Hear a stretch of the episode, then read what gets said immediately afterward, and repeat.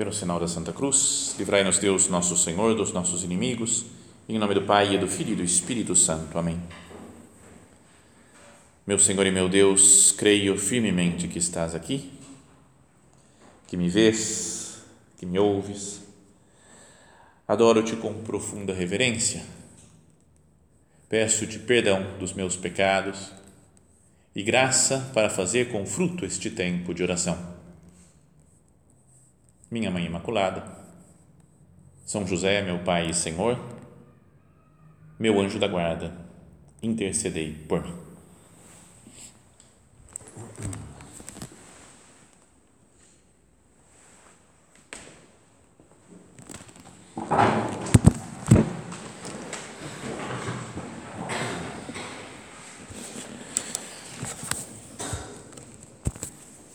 Queria começar a nossa meditação desse recolhimento, é, pensando um pouco na situação que nós estamos vivendo. Seria quase estranho nem citar nada do ambiente que nós vivemos nesses dias, né? de fortes emoções, né? por tudo, por eleições, por manifestações, por opiniões de, de cada um, de gente escrevendo, né? postando coisas na internet, famílias brigando por, uma, por esse assunto então, procuremos começar o recolhimento colocando-nos diante do Senhor, conversando com Ele e, e, e, reconhecendo os nossos sentimentos atuais.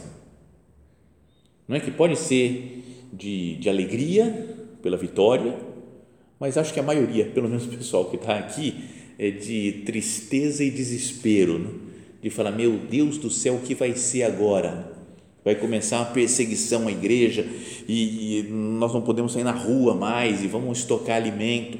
Pode ser né, que tenha muita gente preocupada, desesperançosa, né, sem, sem esperança mesmo. Então, a primeira coisa que queria dizer é que é normal, é bom até que a gente se envolva mesmo com esses assuntos, porque nós somos pessoas que vivem no meio do mundo e que querem santificar o mundo. Né? Então é natural que a gente se envolva no debate político, né? que a gente escreva coisas, né? que comente, que escute opiniões dos outros, que demos a nossa opinião. Mostra que nós vivemos no mundo. Não é uma pessoa que mora num convento de clausura ficaria, não, não precisa pensar nisso, basta rezar pela situação política do Brasil, não precisa nem, nem se informar direito do que está acontecendo. Mas nós que procuramos uma santidade no mundo, é natural que a gente participe né, dessas, dessas discussões, desses debates e que a gente sinta na pele, no coração, na alma, na cabeça, onde for, todos os acontecimentos que nós estamos vivendo. Mas, por outro lado, acho que nós corremos um, um risco é, forte, né, grande, de colocar nisso a nossa esperança ou a nossa falta de esperança se ganhou o candidato que eu quero, então está tudo certo, vai dar. O mundo vai ser belo e maravilhoso. Se não ganhou o candidato que eu quero, vai ser tudo horrível e acabou não tem mais sentido viver, né? exagerando, né, os dois dos dois lados. Então, queria que nesse recolhimento nós procurássemos olhar com mais profundidade na nossa alma, olhar com mais profundidade a vida da igreja, os ensinamentos de Cristo que estão no Evangelho, pensar em Deus, ou seja, olhar com um sentido mais sobrenatural. Né? Esse é o tema até do recolhimento, né, da nossa meditação. Dá um sentido mais sobrenatural, não. Se fosse só humana, as coisas fossem só humanas, sem nada sobrenatural, se fosse tudo material, então seria muito lógico que nós investíssemos todas as nossas forças nessas coisas humanas, nessas coisas materiais. Mas como a vida é muito mais do que isso, como nós somos pessoas escolhidas por Deus né, para ter uma vida sobrenatural, uma vida espiritual, essas coisas nos afetam, mas não são o definitivo. Então pensa naquela frase, por exemplo, né, de Jesus ele vai, ele é levado né, no, diante de Pôncio Pilatos e começa um diálogo né, com Pilatos. Imagina, ele está prestes a ser morto E, e o Pilatos chega e pergunta para ele, né? Estão falando que você é o rei dos judeus, tu és rei? E ele, a resposta dele, sabe, está muito acima do Pilatos, Jesus. Né? Falou, você está perguntando isso por você mesmo ou foram os outros que disseram isso de mim? Cara, se tivesse uma pessoa com uma arma na, na minha cabeça, assim, ó, fala, eu ia responder na hora, né? sem, sem nenhum problema. Então, Jesus ele está muito acima das, né, do, das perseguições, das, do, da, da, opinião do povo. O Pilatos que podia condená-lo à morte, que de fato depois o condenou. O povo judeu que ficava pressionando, né, querendo a condenação de nosso Senhor. Os soldados romanos lá prontos para bater em Cristo. Uma paz extraordinária, fala: Eu sou rei, mas o meu reino não é daqui então pensa nessa frase: o meu reino não é daqui. Se fosse daqui, os meus soldados teriam lutado para que eu não fosse entregue aos judeus, mas o meu reino não é daqui. Não é bom ouvir isso? Nessa época de, de conflitos, né, tudo turbado, o Brasil, e a gente não sabe o que vai acontecer ainda nessa semana, na próxima, vai ter exército, forças armadas que vão entrar, vai estar tudo certo, vai ficar assim mesmo, né, novo presidente, novo presidente, vai ter uma revolução, vai ter guerra civil esses dias já algumas pessoas me, me ligaram, mandaram mensagem, bom, se a gente não se vê até a eternidade, porque a guerra civil está começando, né? Então, mas acho, acho que não, não vai ser assim, né? talvez a gente se encontre ainda com, com as pessoas por aí. Né? Mas, diante dessa da preocupação e da tensão, escuta essa frase de Jesus: O meu reino não é daqui. Isso é uma beleza, dá uma paz. Não é? E se tiver guerra? E se a gente for perseguido mesmo né?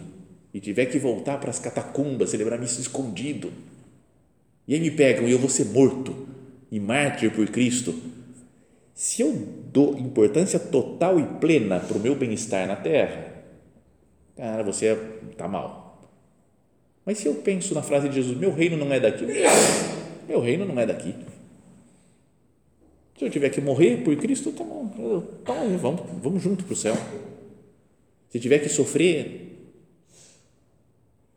Então, pensa nessa frase né, de Jesus: O meu reino não é daqui.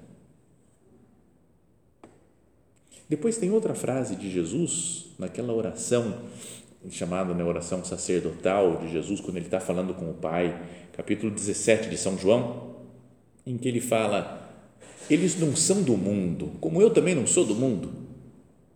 Não peço que os tire do mundo, mas que os preserve do mal. Olha só o que Jesus fala. fala. Eles não são o lugar das pessoas, dos meus discípulos, não é o mundo, eles não vão ficar aqui para sempre. Eles não são do mundo, como eu também não sou do mundo. A gente não é desse, dessa agitação, dessa preocupação. Né? Mas não peço que os tire do mundo agora, mas que os preserve do mal. O mal não do sofrimento, da dor, da perseguição, mas o mal do pecado, do abandono de Deus Então, olha só, frase de Jesus: Meu reino não é daqui. A outra frase de Jesus, né, que nós não somos do mundo, mas que ele pede para o Pai para não tirar a gente do mundo, mas que nos preserve do mal. E depois a outra de São Paulo, né, que ele fala, é, não, não, trouxe o texto exato aqui, mas que ele fala assim: se nós é, colocamos a nossa esperança aqui nas coisas do mundo, da terra, e, e se, se não tem uma vida depois dessa, nós somos os mais infelizes dos homens. Falou: se não tem vida eterna, comamos e bebamos, porque amanhã morreremos. Não é? Pensa, se, se não tem vida sobrenatural e a gente faz mortificação, para quê?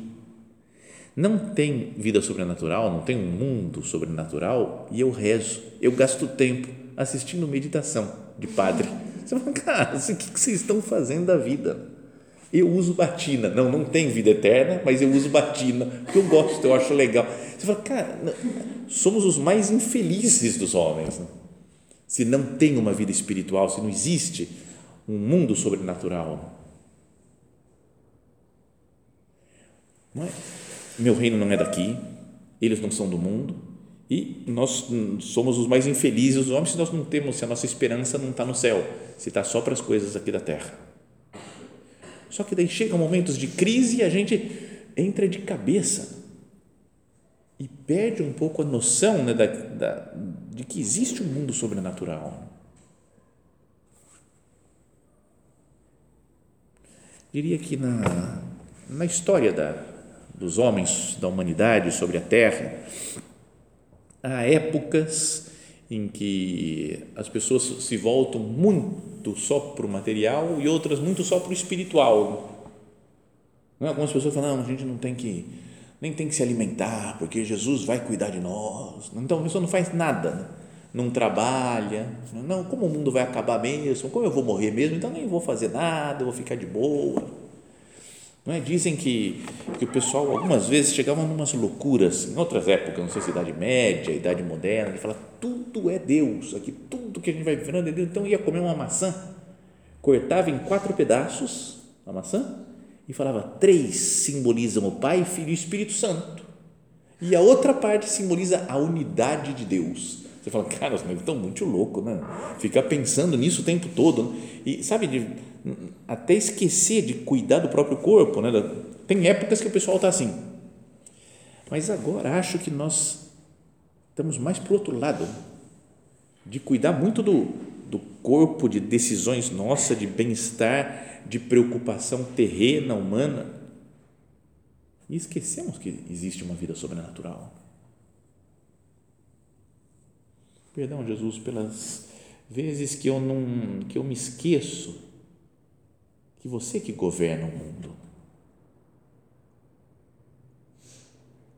Mas pense em tudo que nós estamos passando, e cada um passa ou sente de uma maneira diferente, mas que são eventos importantes né, que estão acontecendo na nação, pelo menos, e no mundo todo, né, como um todo, e na igreja.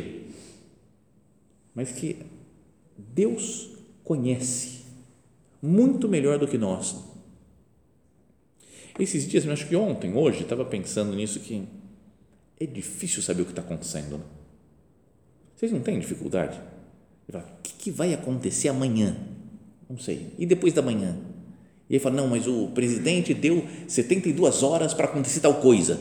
E aí vai, passa 72 horas e não acontece. Você fala, cara, me dá 72 segundos da próxima vez, assim eu não fico tenso três dias, né? fica ansioso três dias, esperando acontecer uma coisa e acontecer outra. E depois você fala, mas isso eu li em tal meio de informação. Não, isso veio daquela outra pessoa que me mandou aquele vídeo, que tinha uma pessoa que falava isso daqui. Depois aquele outro foi na rede social que mandou aquela notícia e que. E eu falo, qual dessas coisas que é verdadeira? E a gente não pode pôr a mão no fogo por nenhuma. Não tenho certeza do que é real disso. De um lado, de outro lado.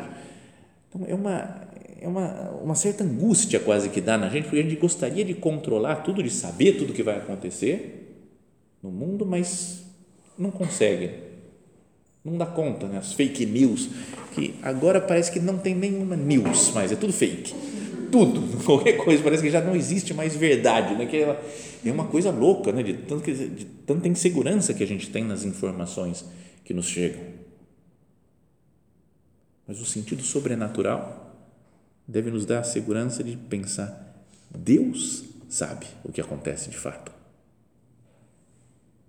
É o único, sério, no mundo atual, acho que é o único que sabe tudo o que está acontecendo Então, se eu estou do lado de Deus e procuro cultivar minha vida espiritual e vou tendo um olhar mais sobrenatural para as coisas, será que eu não vou entendendo melhor os problemas do mundo até? Porque eu estou com quem sabe. Estou né? convivendo com Jesus. Falo, Jesus, você sabe das coisas. Se eu conviver mais com você, você vai me contar alguma coisa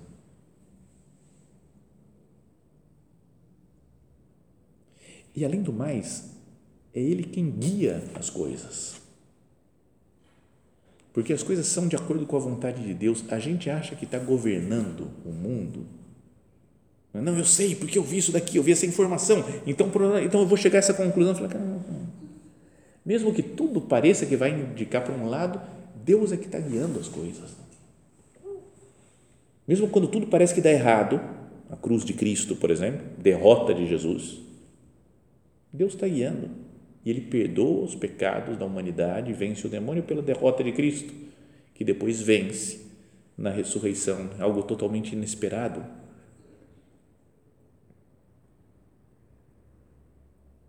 A gente acha que conhece, entendeu tudo, e é só Deus é que conhece. A gente acha que guia as coisas.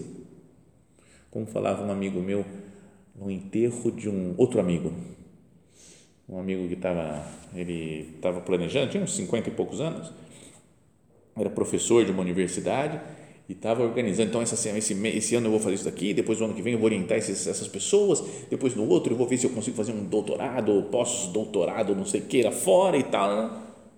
Né? E aí descobriu um câncer fulminante, não foi terrível. Em um mês morreu.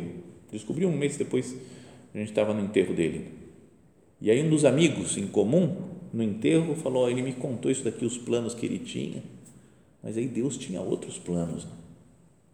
E falou, a gente é como criança andando no. Como é que chama esse cavalinho que fica girando? Carrossel. Esse cavalinho que gira. Falou, a gente é como criança andando de carrossel. A gente acha que a gente é que está guiando o cavalinho. Mas criancinha acha que, nossa, eu estou galopando mesmo. Você não está fazendo nada, só está se deixando levar. E assim é a vida. Tudo bem, a gente toma algumas decisões, um pouco mais do que uma criança no carrossel algumas decisões a gente que toma, mas a história do mundo é Deus quem vai guiando. Então, um sentido sobrenatural da nossa existência é lembrar essas coisas, né? que o reino, é, o, que o meu reino não é daqui, não é que é, nós não somos do mundo, nós estamos no mundo, mas não, não, não somos daqui, não vamos viver para sempre aqui que as coisas que acontecem não são eternas aqui na terra, para sempre é só o céu. E que Deus, nosso Senhor, conhece e guia todas as coisas. Isso deveria dar muita paz. Né? Senhor, eu vou deixar tudo nas Suas mãos, todas as preocupações que eu tenho. Tem uma frase de São Pedro né, na primeira carta de São Pedro, que está lá no finalzinho da Bíblia, que talvez a gente tenha ouvido já, mas queria que nós meditássemos em cada uma das, das expressões que ele usa. Ele fala: Vós sois, falando para as pessoas, então, é o primeiro Papa, né, falando assim, Vós sois gente escolhida, né, uma raça escolhida, o sacerdócio régio, a nação santa, o povo que ele conquistou a fim de que proclameis os grandes feitos daquele que vos chamou das trevas para a sua luz admirável. Olha só o que ele fala. Vós sois gente escolhida. No original era uma raça escolhida, de gente, sabe, especial. Quem vive essa vida sobrenatural, quem tem um olhar sobrenatural, é como que, sabe, gente selecionada, assim, não é tudo. Perdão por dar esses exemplos assim, mas sabe cerveja sem gosto? Tem um monte de cerveja, eu não vou citar nomes porque depois fica mal, né, ficar citando nomes de cerveja assim, mas mas tem cerveja artesanal. Sabe artesanal? IPA, por exemplo. Nossa, é muito bom, né? Cerveja artesanal, você toma essas daí de, de, de multidão, você nunca não tem nada a ver, né? Mas se olha para aquela cerveja artesanal bonitinha, você fala, você é raça escolhida não é? Então é como, como São Pedro falando para o povo, vocês são, vocês é coisa artesanal. São, quem tem vida espiritual, quem reconhece a vida sobrenatural, tem um olhar, é gente especial. Nós somos filhos de Deus. O nosso padre até falava que existe uma só raça, né? a raça dos filhos de Deus, falando que gente brancos, pretos, amarelos, de vermelho, com gente de qualquer cor, qualquer tipo, qualquer condição social, se é filho de Deus, essa é a raça, a raça dos filhos de Deus. Deus nos escolheu para ser da sua raça, podíamos dizer, essa raça escolhida, quando nós fomos batizados. Pensa na grandeza disso. Eu sou filho de Deus. Qual que é a sua raça? Filho de Deus. Cerveja artesanal. Ah, filho de Deus. Né? Eu sou uma pessoa especial Tinha até um, tem um, um dos primeiros papas, dos primeiros séculos, lá São Leão Magno, ele falava: reconhece, ó cristão, a tua dignidade. Escreveu assim: reconhece, como que fala assim? Vocês são bons demais, né? vocês são bons demais, porque olha só a dignidade que você tem. Deus se fez homem e morreu por você, e você passou a ser filho pelo batismo. Então, no meio dessa correria que a gente vive, e agitos, e, e notícias, e fake news, e preocupação política, você fala, cara, tá bom, isso aí tem a sua importância, mas o fato de ser filho de Deus, de ser raça escolhida, é muito mais importante. Depois fala, sois também o sacerdócio régio. Isso tem uma coisa da doutrina da igreja, que diz, né, o catecismo da igreja fala que existe o, sacerdócio ministerial, né, algumas pessoas são padres, né, são, tem um, recebe o sacramento da ordem, o bispo lá impõe a mão na cabeça do, da pessoa, do homem que vai se ordenar, e ele passa a ser padre. Tem um sacerdócio ministerial, serve para servir todas as outras pessoas batizadas que têm um sacerdócio régio, sacerdócio real, que imitam Cristo que é sacerdote, que deu a vida por nós. E o sacerdócio, o papel do sacerdote é levar o mundo para Deus. Um padre, o que ele tem que fazer é ser intermediário entre Deus e os homens. Ele que celebra a missa, né, celebra os sacramentos, perdoa os pecados na confissão em nome de Deus, faz como que o meio campo entre Deus e as pessoas. Mas cada um de nós, cada pessoa, pelo batizado, não por ser padre, mas pelo batismo, tem um sacerdócio régio, que se chama, um sacerdócio comum de todos os batizados, que deve ter isso presente também, fala, eu tenho que levar o mundo e a criação para Deus. Então eu tenho que levar o mundo, meu trabalho, as coisas que eu faço, minhas tarefas de cada dia, eu tenho que levar para Deus. As pessoas com quem eu convivo, eu tenho que levar para Deus. Pensa nessa missão que cada um tem de ser sacerdote da própria existência. Nosso padre falava assim: cada um de vocês é sacerdote da própria existência. A minha existência, as pessoas que o meu trabalho, as pessoas com quem eu convivo, eu tenho que fazer esse papel de levá-los para Deus, unir com Deus.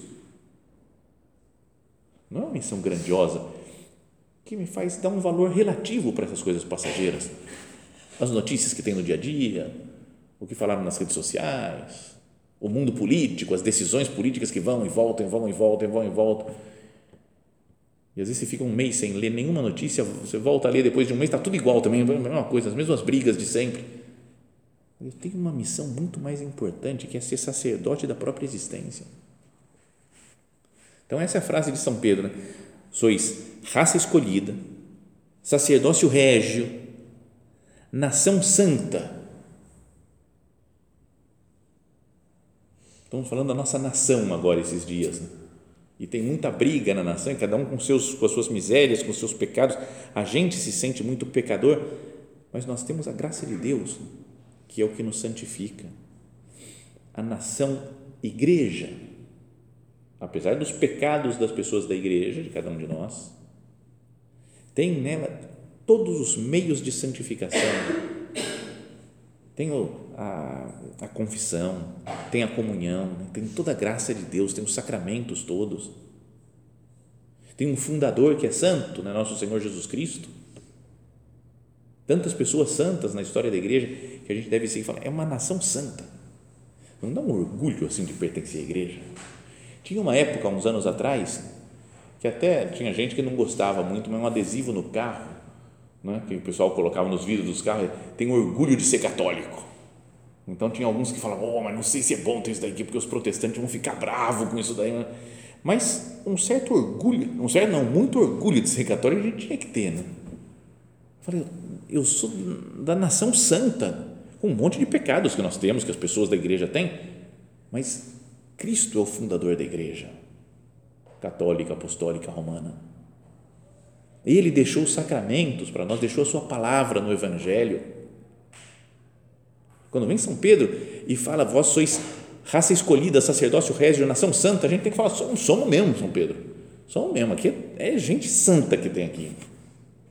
Está vendo? É uma visão diferente do mundo, né? Se a gente pensa só nas, nas brigas de um dia e do outro aqui da, das notícias que vão saindo nas redes sociais, gente escolhida, sacerdócio régio, nação santa, não é muito mais legal, muito mais verdadeiro até além do mais. O povo que ele conquistou, continua São Pedro, Jesus morrendo na cruz e ressuscitando, conquistou um povo para ele. Né? Todas as pessoas que pelo batismo se unem à salvação que Cristo conseguiu para nós na cruz. E aí, depois de falar isso daí, fala: Nós somos tudo isso daí a fim de que proclameis os grandes feitos dele. Então, chamando a gente também para ser testemunha da sua ressurreição, para fazer apostolado. Lembra quando São Pedro foi escolher lá São, o, São Judas, eu ia falar, o Judas Iscariotes, se mandou, né, traiu Jesus, se ficou desesperado, foi lá e se enforcou. Então, das primeiras reuniões que teve lá depois de Jesus subir para o céu, o São Pedro, que já era o chefe dos apóstolos, falou: Pessoal, temos que escolher um. Jesus escolheu 12, agora só tem 11. Tem que colocar alguém no lugar, né? que substitua esse, esse lugar que ele deixou vazio. Porque nós somos como que a continuação dos 12, lá das 12 tribos de Israel, agora os 12 apóstolos. Então nós vamos escolher um que, como nós, seja testemunha da ressurreição. Então, não vamos escolher um cara que não viu Jesus ressuscitado, esse não vale tem que ser alguém que foi testemunha da ressurreição de Cristo. Um dos discípulos que já caminhava lá com Jesus. Então eles sortearam, escolheram dois deles, fizeram uma sorte, pediram luz para o Espírito Santo e foi sorteado Matias, que foi associado ao colégio apostólico, né? São Matias. Então, mas essa frase de falar, temos que ser um como nós, testemunha da ressurreição. Nós somos gente escolhida, sacerdócio régio, nação santa, povo que ele conquistou, para que proclameis os grandes feitos daquele que vos chamou. Que cada um de nós seja testemunha de Cristo. Eu vou dar cara por Cristo. Também outra coisa, né, que pensando humanamente ou politicamente, o que, pode acontecer? Né? Alguns falam que vai acontecer que nem na Nicarágua. Né? Não sei se vai acontecer, se, se, o Brasil tem esse estilo, mas como na Nicarágua estão perseguindo padres, bispos, né, foram religiosas, foram expulsas do país. Né?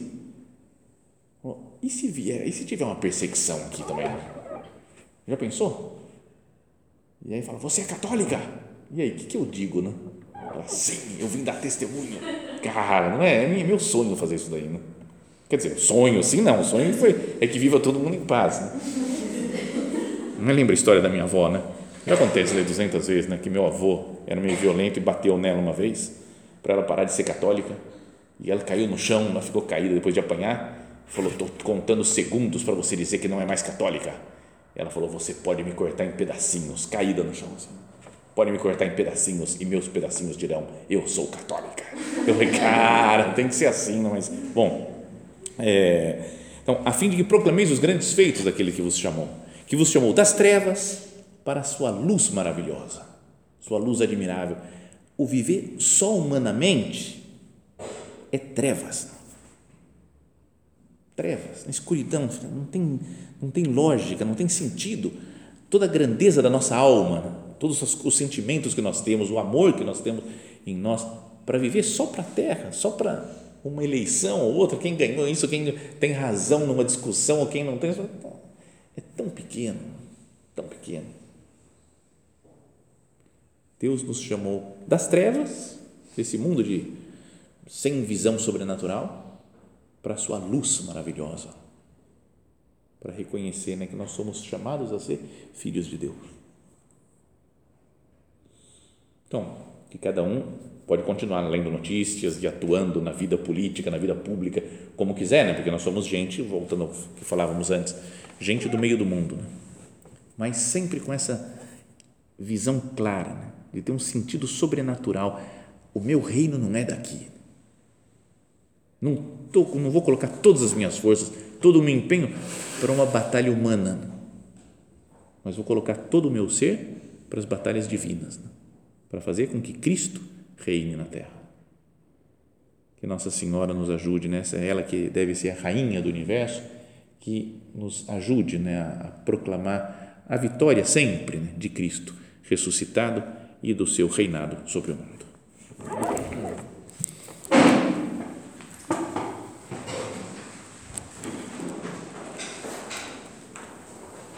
Dou-te graças, meu Deus, pelos bons propósitos, afetos e inspirações que me comunicaste nesta meditação. Peço-te ajuda para os pôr em prática. Minha Mãe Imaculada, São José, meu Pai e Senhor, meu anjo da guarda, intercedei por mim.